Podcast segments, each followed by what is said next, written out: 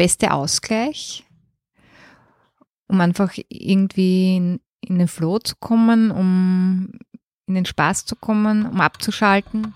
Es ist einfach Leichtigkeit, es ist Freude, die Gedanken sind weg und ja, man spürt sie einfach sehr extrem. Willkommen bei Reich durch Radeln, dem Podcast der velophilen Erfolgsgeschichten. In unserem Podcast sprechen wir mit Menschen, die durch das Radfahren auf die eine oder andere Weise reich geworden sind. Das können Unternehmer, Startup-Gründerinnen, Reisende oder so wie heute eben Sportlerinnen sein. Konkret hat uns Eva Rümmele, ihres Zeichens Downhill-Bikerin, BMX-Fahrerin und Gründerin des Frauensportvereins Velo Chicks, in unserem Pop-up-Studio besucht. Mein Name ist übrigens Matthias. Zusammen mit meiner Kollegin Magda habe ich mit Eva Rümmele gesprochen. Und ohne viel vorwegnehmen zu wollen, sonst schimpfen nämlich Klaus und Magda wieder mit mir, es geht in unserem Gespräch ums Mountainbike-Fahren und zwar auf erlaubten wie auf unerlaubten Pfaden.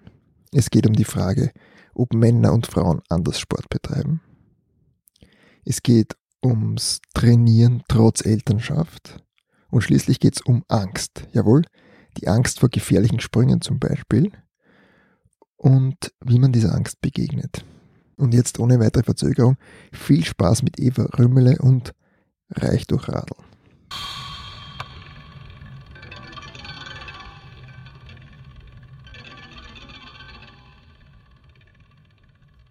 Heute ist die Eva bei uns zu Gast, Eva Römerle. Hallo. Hallo. Eva, ganz zuerst, ähm, wir haben, das ist eigentlich unser erstes Gespräch heuer, in diesem Jahr. Und wir haben passend dazu wieder unsere Tradition aufgegriffen. Wir haben einen Google-Hupf hier. Ich hoffe, du isst Google-Hupf. Ja, sehr gerne. Und sehr viel bitte. Also schön, dass du da bist. Gerne. Und äh, erklär uns einfach einmal, wie das mit den Velo-Chicks angefangen hat und warum.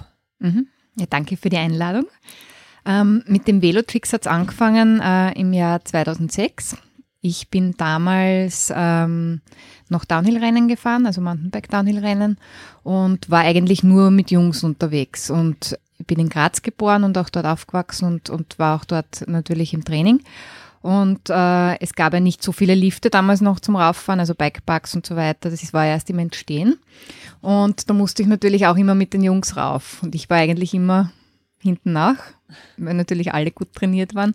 Und irgendwie hat mir das geärgert, weil ich wollte eigentlich auch dabei sein, aber es war nicht möglich, ohne dass ich komplett fertig war. Und dann habe ich eben andere Mädels getroffen, immer wieder, und denen ist es gleich gegangen. Also wir haben alle einen hotroten, hotroten Kopf gehabt und ja, haben halt gesagt, na eigentlich wäre es lässig, wenn wir mal Mädelsausfahrten machen würden. Und irgendwie ist es dann im Gespräch mit einigen äh, anderen Mädels entstanden. Also es haben jetzt nicht alle die gleiche Motivation gehabt wie ich. Also andere haben halt gesagt, sie würden es einfach nett finden, in einem Umfeld von Frauen ein bisschen zu fahren, einfach wegen der Atmosphäre.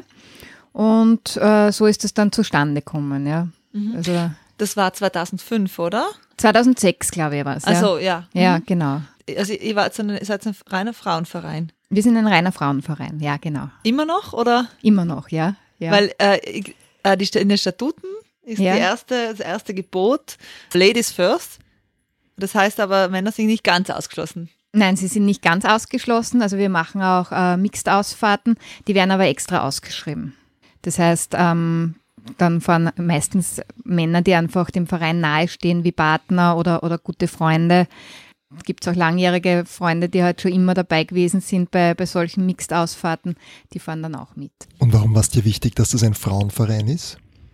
Äh, eben aus dem Grund, den ich ganz am Anfang erwähnt habe, äh, dass wir einfach untereinander ohne Druck eigentlich. Das war, war die, die Hauptgeschichte. Weil die, bei, mir ist aufgefallen bei den Männern, die waren dann oft beim Rauffahren, ähm, haben sie es irgendwie gematcht. Also unbewusst vielleicht da, aber wenn der eine ein bisschen schneller treten hat, dann hat der andere ein bisschen schneller treten und das hat sie irgendwie so aufgeschaukelt. Und ähm, das wollte ich eigentlich überhaupt nicht, weil mir das Rauffahren, für mich war das Rauffahren immer äh, Mittel zum Zweck. Und ich wollte gemütlich rauffahren und oben dann entspannt ankommen, damit ich meine Energie noch fürs Runterfahren habe. Und also ich selbst persönlich spüre überhaupt keinen Leistungsdruck beim Rauffahren und ich mag das auch nicht. Also ich möchte wirklich gemütlich, einfach um fit zu bleiben und richtig gemütlich ist ja beim Mountainbiken sowieso nie, ne, weil einen kleineren Gang als den ersten gibt es nicht und äh, gewisse ähm, Kondition trainiert man sowieso. Wie hat sich denn der Verein über die Jahre entwickelt? Was waren da die großen äh, Wegpunkte? Im Prinzip äh, in Graz haben wir gestartet und ich bin dann zwei Jahre später schon äh, nach Wien gegangen, eben aus, aus Gründen, weil mein Partner dort war und habe dann nach Wien sozusagen expandiert. Und äh, im Laufe der Jahre dann hat es irgendwie ergeben, dass eben jemand von Wien nach Salzburg gegangen ist von den Velochicks und somit hat sich eigentlich das Dreieck ähm, Graz, Wien, Salzburg gebildet. Und das ist eigentlich sehr fein, weil jetzt kann man sagen, wir sind österreichweit vertreten sozusagen. Ja. Also das waren so, so die Haupteckpunkte, wo man sagt, das war eigentlich wirklich, ähm, ja, waren größere Schritte. Und wie viele Mitglieder habt ihr da momentan? Es sind meistens äh, am Ende des Jahres 100 mhm. insgesamt. Und wie ist das Verhältnis Leistungssportlerinnen und reine Freizeitsportlerinnen? Ich würde mal sagen, es sind ja, maximal 5% Leistungssportlerinnen, die wirklich an Rennen teilnehmen und auch regelmäßig an Rennen teilnehmen. Wir haben schon immer wieder auch so mehr oder weniger Spaßrennveranstaltungen, wo wir teilnehmen, wie zum Beispiel Schnitzeljagd in Sölden oder ähm, Glocknerkönig, wobei wir Glocknerkönigin sagen, den Ausdruck, den gibt's ja eigentlich gar nicht.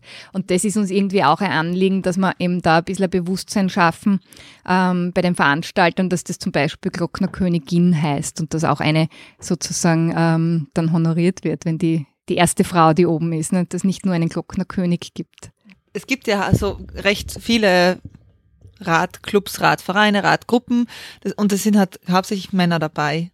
Ähm, wie hast du das jetzt seit eurer Gründung eigentlich beobachtet? Hat sich da was getan? Sind mehr Frauen ähm, auf Rädern unterwegs? Wie ist jetzt deine Beobachtung in den letzten 15 Jahren? Hat sich da was getan? Ich glaube schon, ja.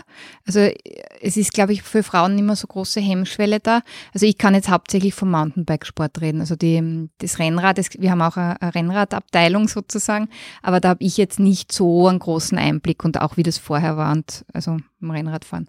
Und beim Mountainbiken sind es auf jeden Fall mehr Frauen geworden und auch beim Downhillfahren, weil einfach die Bikeparks jetzt ähm, wirklich schon, also es gibt schon viele Bikeparks und auch mit ähm, einem niedrigeren Einstiegsniveau. Also früher waren Bikeparks wie der Schöckel, da hat man eigentlich schon recht gut biken können müssen, dass man da drunter fahren hat können. Und das war für Frauen, die oft halt vorsichtiger an die ganze Sache herangehen, ähm, doch öfter also eine größere Hürde, dass gesagt haben, na das, das ist nichts für mich. Und jetzt im Bikepark gibt es die ganzen Flowlines und da kann man wirklich einmal auf einem sehr niedrigen Level, ohne dass man sie, weiß Gott, wie fürchten muss, einsteigen.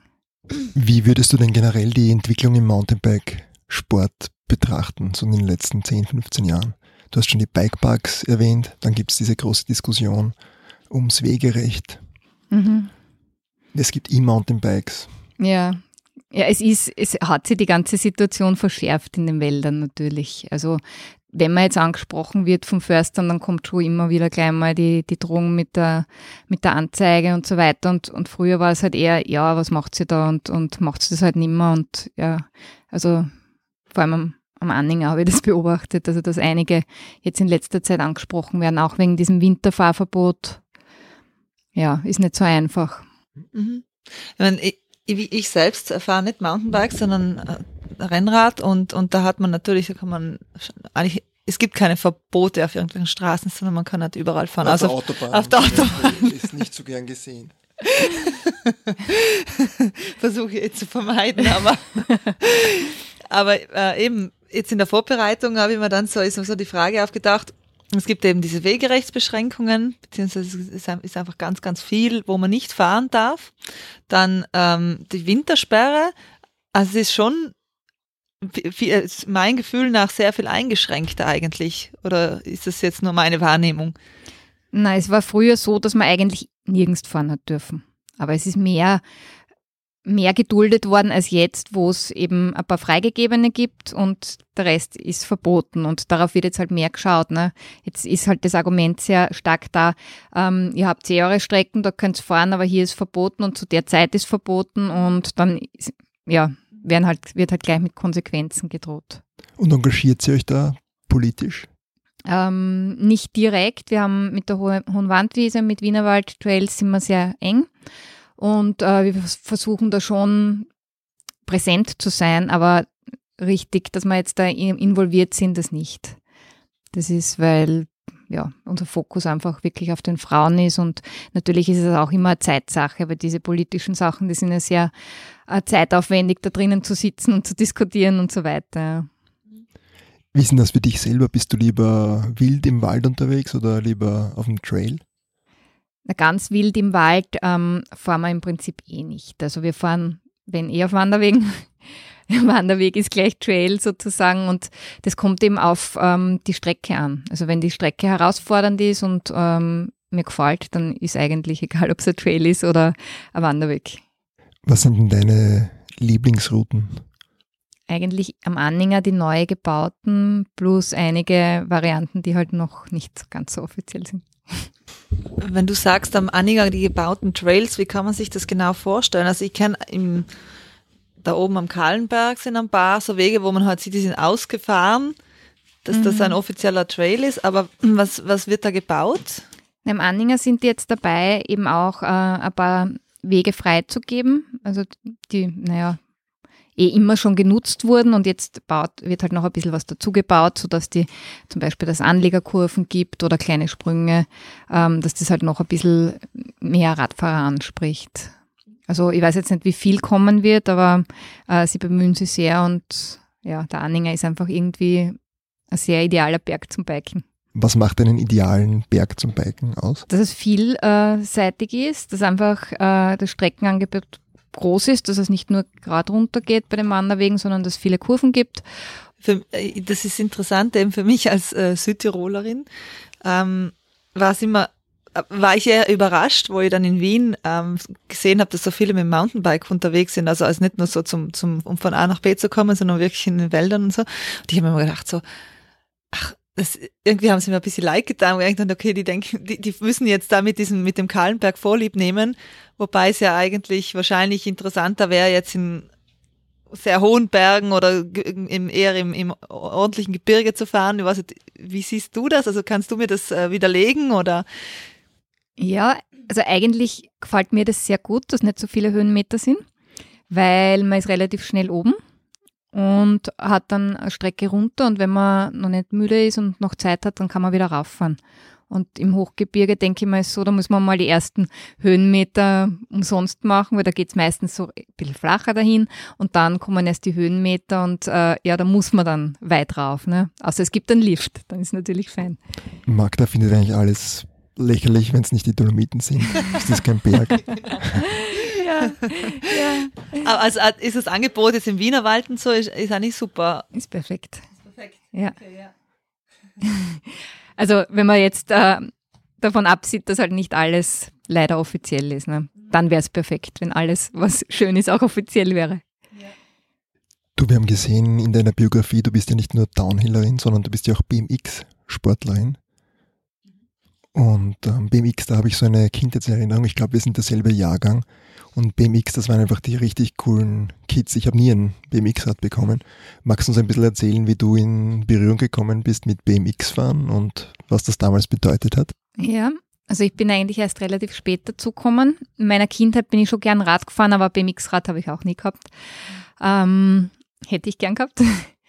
aber äh, zum BMX-Fahren bin ich erst 2012 oder 2011, weiß ich jetzt nicht mehr genau, äh, durch meine Kinder kommen, weil meine Kinder sind jetzt 10 und 12 und damals waren sie eben so in dem Alter, wo sie halt schon Radfahren haben können und wo wir gesehen haben, sie sind auch geschickt und wir wollen was machen mit ihnen.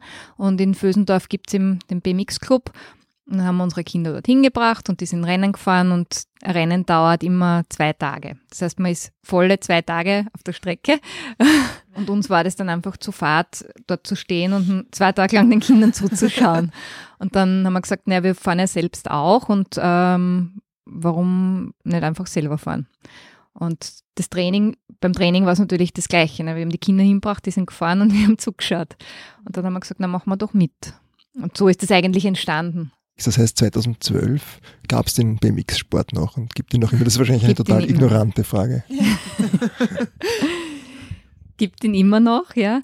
Ähm, es ist allerdings jetzt nicht mehr wie in den 80ern. Also es hat damals angeblich, haben uns die langjährigen BMXer erzählt, äh, weiß nicht, 50 Bahnen in Niederösterreich geben.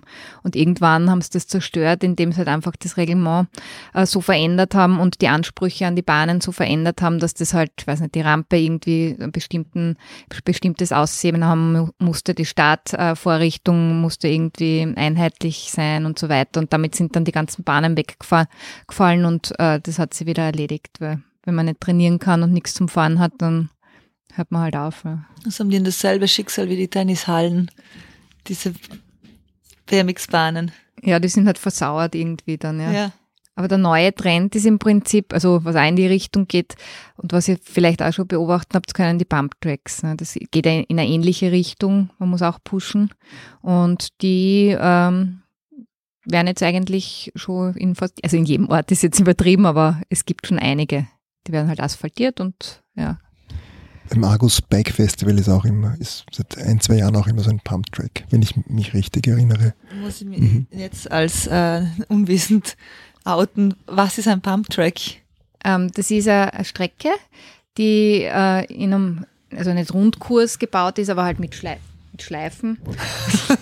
Das Mikro kippt. Genau, mit Schleifen. Die Gestik ist ein bisschen zu stark. Nein, passt schon. Passt schon. Mit Schleifen, äh, wo man halt dann im Endeffekt, also es gibt kein Ende. Ah ja. Also man steigt halt irgendwo ein und dann, dann fährt man im Rundkurs und man hat Hügeln. Mhm. Und äh, man muss versuchen, nicht zu treten, sondern die Geschwindigkeit über Pushen aufzubauen. Und Ja. das wird kontrolliert, ob da jetzt getretet wird oder Nein, es hat keinen Sinn zu treten, weil du damit ähm, aus dem Rhythmus kommst und ähm, die Räder haben ja keine Übersetzung, die so hoch wäre, dass du jetzt mit dem Treten eigentlich noch Tempo machen kannst. Und es, es geht ja auch nicht aus zwi- zwischen den Hügeln, also man kommt komplett aus dem Rhythmus und nicht. Ja, weil man einfach nur nicht, das ja. zum Stabilisieren braucht. Jetzt weiß ich schon, was es ist. Ja, Ja, ja. genau. Also mit, genau, mit, mit Körperbewegungen, so Wellenbewegungen, ähm, pusht man sich sozusagen dadurch. Mhm. Und äh, der Unterschied zu den BMX-Bahnen ist eben, dass bei, bei der BMX-Bahn zwischendurch auch Tretpassagen sind. Okay. Und am Bumptrack tut man halt nur pumpen und das taugt Kindern und, und allen eigentlich, weil es wirklich technisch ist und auch gut zum, zum, ja, um die Technik zu lernen. Ich habe eine Frage für dich vorbereitet, für die mich die Magda im Vorfeld kritisiert hat. Sie hat gemeint, das darf man nicht stellen einer Frau. Nein, man darf sie schon stellen. Und darf, stell sie mal. Ich stelle sie dir als Elternteil, ähm, weil ich auch persönlich betroffen bin und ich stelle und ich stelle dir die Frage, wie kann man Training und Kinder unter einen Hut kriegen? Warum darf man die nicht stellen?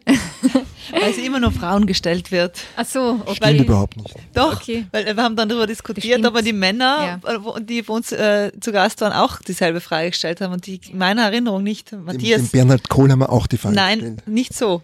Da haben wir über seine Kinder geredet und der hat erzählt, wie er sie mit, äh, ja. Ich finde es trotzdem interessant. Darf ich darf ich's, darf ich stellen? Jetzt hast du's Bitte. Nein, ich Okay. finde es eh super, weil es ist ja gut darüber zu diskutieren. Ne? Ja. Das stimmt sicher, man, man stellt Männern die Frage nicht so, weil das selbstverständlich ist, dass die eh normal weiter trainieren im Normalfall. Genau.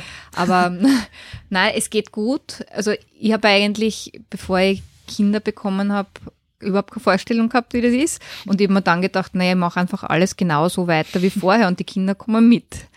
Und das habe ich eigentlich so gut wie möglich durchzogen. Das heißt, Also- Kinder mit einem Anhänger hinten, Ja, entweder mit Downhillrad oder so. Oder halt abgewechselt, äh, partnerschaftlich Mhm. sozusagen. Also an einem Tag bin ich fahren gegangen, am anderen Tag mein Mann oder, oder halt sonst irgendwie eine Betreuung gefunden. Äh, natürlich ist nicht mehr das ganz gleiche Training möglich. Also Radlfahren, das war okay. Ich habe beschlossen, Prioritäten zu setzen. Früher bin ich ja als Trainingszwecken Rennradfahren gegangen. Das habe ich jetzt seit zwölf Jahren nicht mehr gemacht, weil ich einfach, wenn ich die Zeit habe, ähm, Mountainbiken gehe. Also alles wirklich so optimiert habe, dass ich nur mehr das, was am meisten Spaß macht, sozusagen dann mache. Also quasi die Antwort ist, so wie du sie, seine Eltern antworten. Logi Logis Logistik. betroffen. Die Antwort ist die richtige Logistik und Planung. Aber wie viele Stunden, auf wie viele Stunden Training kommst du da in der Woche? Na, ungefähr sechs Stunden, kann man sagen.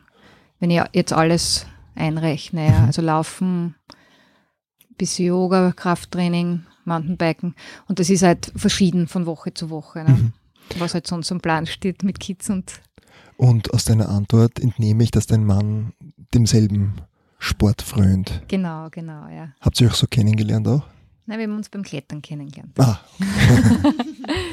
Und seid weggekommen vom Klettern hin zum Radfahren? Wie, wie ist das? Ja, aufgrund der, der Prioritäten, ja.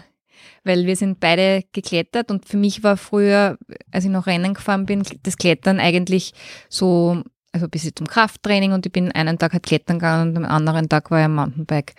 Und ja, jetzt ist es eigentlich durchs, dadurch, dass ich die Priorität aufs Mountainbiken gelegt habe, das Klettern jetzt hin und wieder mit den Kindern ab und zu schon noch, aber nicht mehr so intensiv. Ja, schau, da können wir gleich nachfragen. Matthias hat gemeint, sein Sohn, der ist jetzt dreieinhalb, den interessiert das Klettern nicht so. Ist, er, ist das das richtige Alter? Ja, schon. Aber das, das kann sich verändern. Total.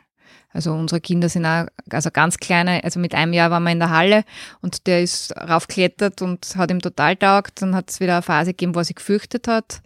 Also wenn wir es dann mit gut probiert haben, da wollte er nicht rauf. Also das waren wirklich Phasen. Radfahren wollen es auch nicht mehr, die Kinder. Nein? Leider. Ui. Aber wir hoffen, es Pubertät, kommt. oder? Jetzt. Ja, beim, beim Größeren ist es eigentlich dann mit dem BMX-Fahren, hat sich's aufgehört, weil das war ihm zu viel. Das war dann dort gleich auf Rennen Mhm. und das war ihm zu viel, das wollte er nicht und dann wollte er gar nicht mehr Radfahren. Okay. Und der Kleine auch nicht mehr. Der Kleine eher noch. Mhm. Also der macht es, glaube ich, eher, wenn dann uns zuliebe. Ich weiß es nicht, das ist schwer zu sagen, Mhm. weil die Kinder so verschieden sind. Ja. Hast du den Eindruck, dass ihr da zu viel gepusht habt? Mm, wahrscheinlich. Aber es ist automatisch, weil man weiß nicht, was, was jetzt, wie viel pushen ist das Richtige. Weil manche brauchen es ein bisschen, ne? wenn man sie, wenn man, man denkt sich dann, naja, ist gut, er ist, er macht das alles so, so gut und wenn er dann halt sagt, er mag nicht, dann versucht man ihn halt zu überreden und das ist halt immer so ein bisschen ein Grenzgang, glaube ich. Weil wenn man dann immer sagt, na, dann halt nicht, dann denke ich mir, ist das vielleicht, oder habe es mir damals gedacht, ist vielleicht auch nicht das Richtige, weil er kann ja ruhig einmal soll lernen, dass man, wenn man was erreichen will, halt ein bisschen was tun muss dafür. Mhm. Und weiß ich nicht, ob es der richtige oder falsche Zugang war und ist. Ob ich es halt anders machen würde, weiß ich auch nicht. Wahrscheinlich würde ich ein bisschen Druck rausnehmen, nachdem ich weiß, wie es halt gelaufen ist, aber bei anderen Kindern funktioniert es total gut. Also wir haben das verschiedene andere bei, bei anderen Familien gesehen und da ist es den Kindern total gut gegangen damit. Also das kommt aufs Kind, glaube ich, an. Mhm. Das kann ja auch wieder kommen. Genau, es kann wieder kommen, deshalb tun wir jetzt gar nichts in die Richtung. Also er kann wirklich immer frei entscheiden, ob er mitfährt. Und wenn wir zum Beispiel auf die Wechseltrails fahren, das ist auch sehr äh, schöner Bikepark und auch für Kinder gut geeignet, dann fährt er manchmal mit und sitzt halt den ganzen Tag dort. Und das ist auch okay für ihn oder, oder langweilt ihn das schon? Halb okay, sagen wir so. er wird lieber daheim sitzen vor dem Computer, aber da denke ich mal, er sitzt besser in der frischen Luft als vor dem Computer. Das kann- lässt sich halt schwer kombinieren. genau. Aber wie ist es dann, wenn ihr in Urlaub fahrt? Spielt da das Rad auch eine Rolle? Jetzt nicht mehr. Wenn wir im Urlaub dann doch gesagt haben, na, also das würde mir dann leid tun, wenn es den Kindern keinen Spaß macht und wir wollen es unbedingt und irgendwie sollte der Urlaub doch irgendwie was sein, was der ganzen Familie Spaß macht. Genau, das ist mir auch aufgefallen, wenn man so eure Seite anschaut und diese Facebook-Seite. Ihr habt relativ viel für Kinder eigentlich. So Kurse oder es sind auch viele Kinder dabei in dem ganzen. Ja, das, das ergibt sie irgendwie, weil Frauen und Kinder, das betrifft vielleicht doch wieder irgendwie die Frage von vorhin, ähm, gehört irgendwie doch ein bisschen zusammen, weil doch meistens die Frauen diejenigen sind, die halt die Kinder oder mehr betreuen und ähm, deshalb hängt das einfach eng zusammen und dass man einfach gemeinsam was macht mit den Kindern. Es ist beim Rennradfahren ist das eben nicht so. Da sieht man selten Kinder. Wahrscheinlich weiß diese Räder gar nicht. Es gibt schon kleine Räder, glaube ich. Ja, aber ich glaube, Rennradfahren es ist jetzt. Ausdauertraining nicht unbedingt das, was kleinen Kindern Spaß macht. Also meistens, also die wollen eher so spielerische Sachen für Technik und, und alles, was halt jetzt nicht körperlich anstrengend ist, so dass sie es spüren. Also die können körperlich sich sehr anstrengen, aber im Spiel und nicht so dahin. Ja, ich, ich kämpfe ja mit meinem darum, dass er sich überhaupt vor die Tür bewegt. Ui. Aber das wird schon kommen, denke ich, hoffe ich. Ähm, Ich überlege gerade, ob wir noch ein bisschen über, oder bleiben wir vielleicht ein bisschen so beim Radlfahren im Alltag. Magst du uns ein bisschen dein Mobilitätsverhalten schildern? Mhm. Also jetzt, seit wir in Heiligenkreuz wohnen am Land, das ist ähm, im Prinzip wieder seit acht Jahren oder neun, ja, ungefähr, ähm, fahre ich leider sehr viel mit dem Auto, weil eben sich das meiste Leben, also auch meine, mein Job in Wien abspielt und ähm, einfach die Verkehrsverbindung jetzt, um öffentlich zu fahren, zu schlecht ist. Weil wenn ich jetzt einmal die U-Bahn stecken würde, würde ich den Bus, den einzigen, den es am Nachmittag gibt, versäumen und hätte keine Möglichkeit mehr heimzukommen, geschweige denn die Kinder irgendwie abzuholen. Und natürlich auch mit den Schulen von den Kindern. Also Volksschule gibt es in Heiligenkreuz und alles andere ist natürlich in Baden oder in Mödling oder in Maria-Enzersdorf und da brauche ich ein Auto. Ja. Und wie ich noch in Graz gewohnt habe, da war es natürlich super, weil Graz ist einfach eine Stadt, wo man alles mit dem Radl fahren kann. Also da ist man überall in einer halben Stunde. Überall. Ja. Äh, du hast deinen äh, Job angesprochen. Du bist ja, also das hat ja auch ein bisschen, ist ein bisschen verwandt mit deinem großen Hobby. Ja. Du bist Personal Coach, Trainerin. Genau. Also beschäftigst genau. dich ja auch quasi beruflich mit Sport und Leistungssport oder? Genau, also eher beruflich ist es eher ähm, Fitnesssport, also Ausgleich. Ähm, man, man denkt ja immer so, wenn man äh, Alltagsradler ist, hat man ein total gutes Gefühl, man tut so viel für sich und für seine Gesundheit so nebenbei quasi. Was bringt es denn aber tatsächlich? Ist das, äh, kann man sich da wirklich quasi einbilden drauf, dass das einem wirklich was bringt, wenn man jeden Tag, was hat, sieben, acht Kilometer fährt? Na schon, also man, man hat sicher mehr getan als jemand, der nicht, überhaupt nichts macht. Ja. Ähm, es ist nur vom Trainingseffekt, dann irgendwann pendelt es ein. Also dann halt, man haltet halt die Fitness, die man hat. Und, und Außer man baut- sich nicht. Ja, und, außer ja. man baut halt dann Intervalle oder so ein oder versucht es irgendwie so zu gestalten, dass das halt dann intensiver wird oder Mhm. ja. Wir sind da vorhin eh schon hineingeraten, aber wollen wir noch ein bisschen über Mountainbiken und ähm, Tourismus und Politik sprechen. Wo siehst du denn die wichtigsten Maßnahmen, um, um diese, diesen Konflikt zwischen Mountainbikern und anderen und Förstern und Grundbesitzern ähm, auszuräumen? Ja, also in der Mountainbike-Community, glaube ich, ist es relativ einhellig die Meinung, dass alles freigegeben werden sollte, wie es auch in Nachbarländern schon längst ist. Also in Bezug auf Tourismus gesehen auf jeden Fall. Also man kann nicht groß werben, Österreich ist das Radland und so weiter. Und wenn die dann herkommen, um bei uns Urlaub zu machen und Rad zu fahren, dann dürfen sie nicht fahren. Also das ist schon eigentlich eine Verarschung, sage ich einmal. Und ähm, ja, ich denke, vielleicht kann man auch, wenn jetzt, ich weiß jetzt nicht, was die richtigen und wahren Gründe der Förster sind, warum man nicht fahren darf. Da gibt es ja diese Haftungsgeschichten. Andere sagen, man, man vertreibt das Wild. Da gibt es, glaube ich, Studien und, und alles Mögliche. Also man müsste mal den wahren Grund rausfinden, was jetzt wirklich dahinter ist und dann versuchen, diese Gründe auszuräumen, so gut es geht. Weil, also ich kann mir eine Entschädigung vorstellen. Beim, beim Reiten gibt es so Nummertafeln, wo man sagt, man zahlt halt, weiß nicht wie viel, 100 Euro im Jahr oder ich, ich weiß nicht, wie viel sie ist, Hausnummer jetzt. Kann ich mir genauso vorstellen, dass man sagt, ähm, Nummertafel finde ich jetzt nicht so gut, aber dass man halt irgendwie einen Nachweis hat, man, man hat was zahlt. Also wäre mir egal. Natürlich nicht sind 1000 Euro, aber ich sage mal 50 bis 100 Euro im Jahr würde ich schon zahlen dafür, dass ich überall fahren darf.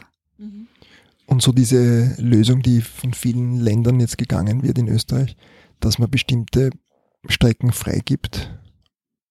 Ja, das ist halt, bestimmte Strecken ist zu wenig, sage ich, weil das ist immer, äh, es gibt so viele Levels von Mountainbikern und wenn es jetzt am Anhänger zwei Strecken geben wird, davon ist eine ganz leicht und die andere mittelschwer, dann würde ich vielleicht noch was Schwereres wollen oder ein bisschen Variation. Weil wenn ich jetzt dort wohne und ich fahre immer die gleichen Strecken, dann wird das irgendwann Fahrt. Mhm. Also man braucht schon, müsste man schon sehr viele Strecken freigeben und bauen, dass das funktionieren wird, glaube ich. Und die vielen Trailparks, die da jetzt überall aus dem Boden sprießen, die reichen auch nicht, meinst du? Na, zum Beispiel auf der Hohen Wandwiese gibt es ja den Trailpark, aber das ist auf der anderen Seite von Wien. Wenn ich jetzt im Süden wohne, dann hilft mir das nichts, ne? weil dann muss ich mit dem Auto womöglich dorthin fahren, damit ich dort fahren kann. Also das ist einfach zu wenig. Es, ist, es wird immer zu wenig sein, glaube ich, solange man nicht alles freigibt. Aber sind solche Trailparks ähm, eine, soll, werden die so quasi als Ersatz gesehen, für dass Leute in, im Wald fahren dürfen? Ich glaube, dass es äh, von den Förstern so gesehen wird. Mhm. Also jetzt habt ihr eh, wie am Anfang schon erwähnt, eure Strecken und jetzt fahrt's dort. Mhm. Aber Das wird als Argument hergenommen, warum Ja, man quasi da im Wald nichts zu Natürlich, aber das heißt nicht, dass die, die Trailparks schlecht sind. Sie sind super. Man kann sicher mehr bauen, mehr auf die Sicherheit schauen, als jetzt bei Trails, die äh, einfach wild entstanden sind und wahrscheinlich auch für Kinder super, weil äh, Strecken für Kinder gebaut werden. Dann gibt's äh, dort eine Möglichkeit, was zu essen und so weiter. Also ich finde das Konzept insgesamt auf jeden Fall gut. Mhm. Wo fühlst du selber dich wohler? Im Wald oder, oder auch in einem Trailpark? Das ist verschieden. Das kann man so gar nicht sagen. Ne? Das ist wirklich ähm, zum Trailpark, da nehme ich mir meistens mehr Zeit. Da fahre ich dann halt äh, für einen ganzen Tag oder für einen Nachmittag hin und im Wald äh, fahre ich halt bei mir in der Nähe. Wenn ich jetzt einmal schnell für eine Runde Zeit habe, dann, dann fahre ich am Anhänger. Was kostet dann so ein, so ein ist es ein Tagespass oder, oder wie? so ein- Tagespässe gibt's meistens, ja. Ähm, das kostet auf der Hohen Wandwiese, was ich jetzt im Kopf habe, ähm, 6 Euro. Ein Tagespass. Ja, genau. Aber da ist kein Lift dabei. Okay. Also Lift-Ticket muss man dort extra kaufen. Dort ist aber so, dass es äh, der Lift nur in Betrieb ist im April und im Oktober. Jetzt nicht drauf fixieren, aber Mhm. so ungefähr, weil dazwischen ist die Sommerrodelbahn. Und da kann der Lift nicht fahren für Ach die so. Biker. Da muss man halt dann auch rauftreten.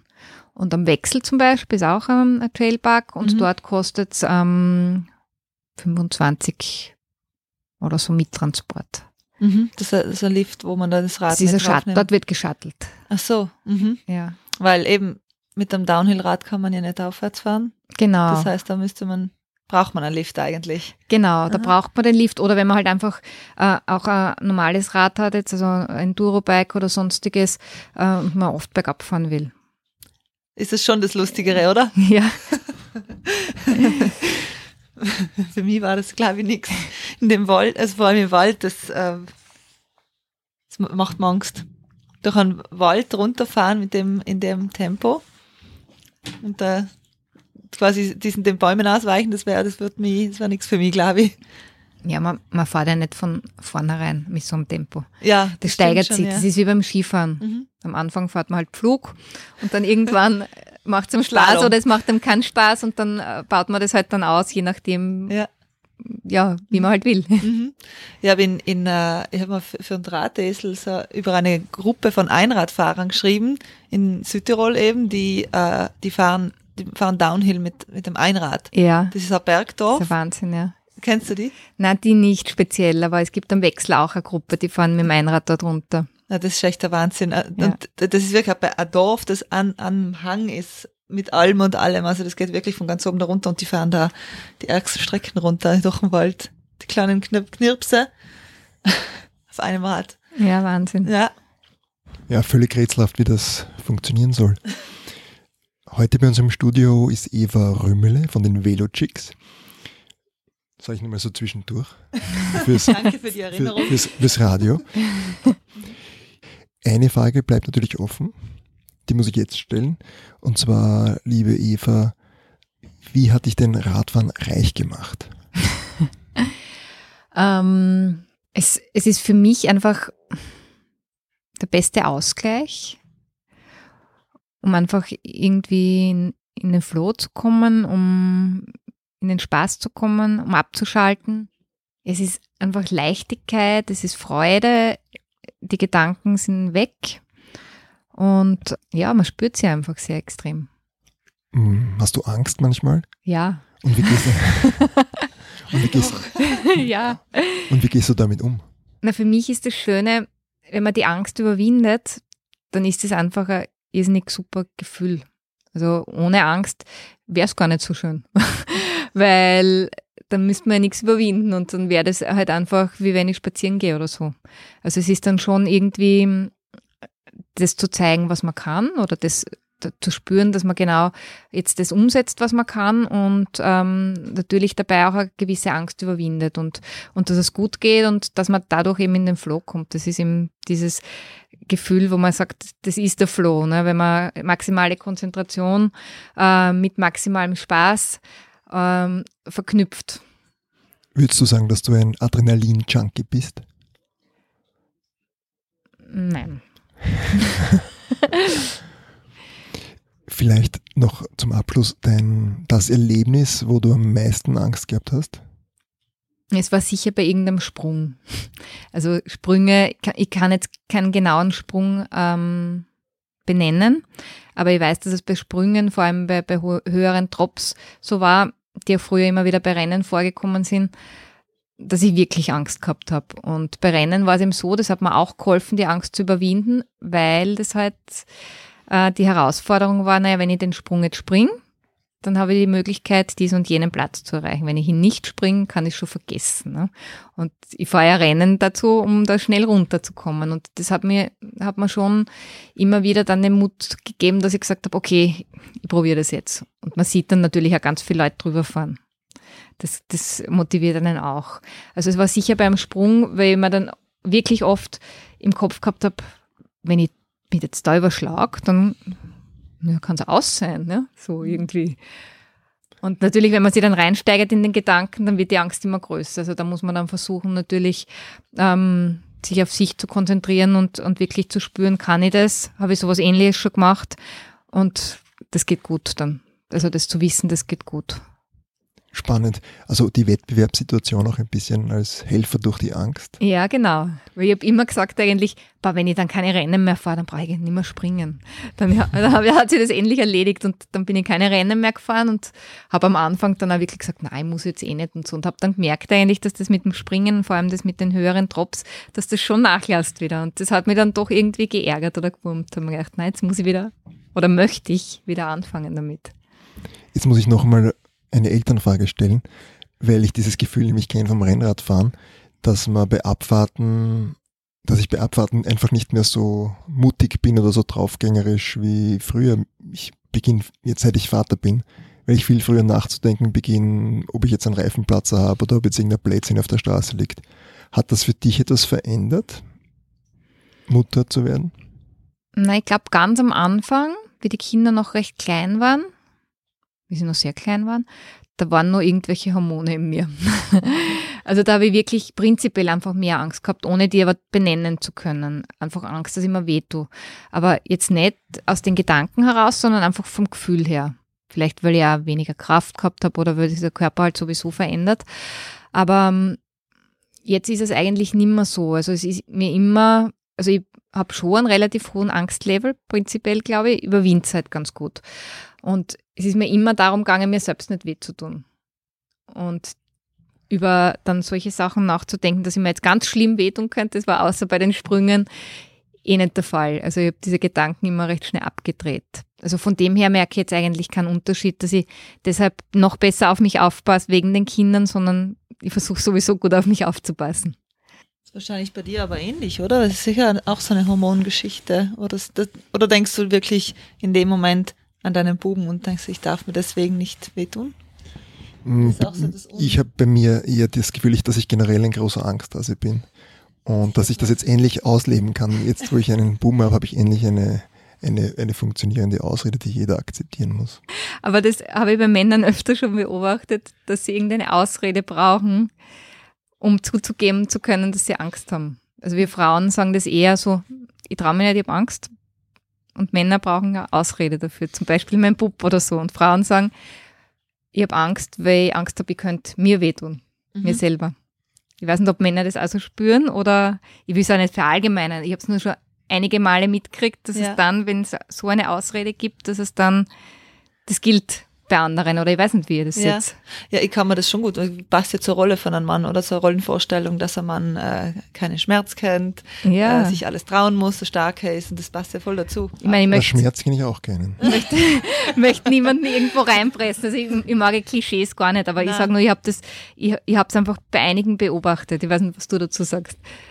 Aber es, es passt ja auch irgendwie zu der ähm, Erklärung, wie du es ja am Anfang gemacht hast, ähm, warum ihr überhaupt die Vlog Chicks gegründet habt. Eben, dass die, die Männer immer so das gegenseitige Überholen oder das gegenseitige Pushen haben und ihr wollt jetzt einfach mal in Ruhe biken gehen. Äh, das passt schon ein bisschen zu dem, zu der, zu dem Rollenbild, ähm, keinen Schmerz, keine Angst. Ja, oder halt einfach vielleicht, vielleicht einfach das, mehr das Gefühl, ähm, ja, Wettbewerbsgedanke immer ja. zu haben. Prinzipiell.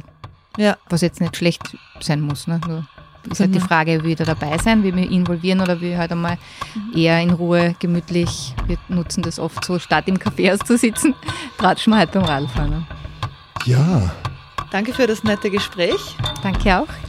Vielen Dank. Jetzt haben wir noch den ganzen Gugelhupf, den müssen wir noch essen.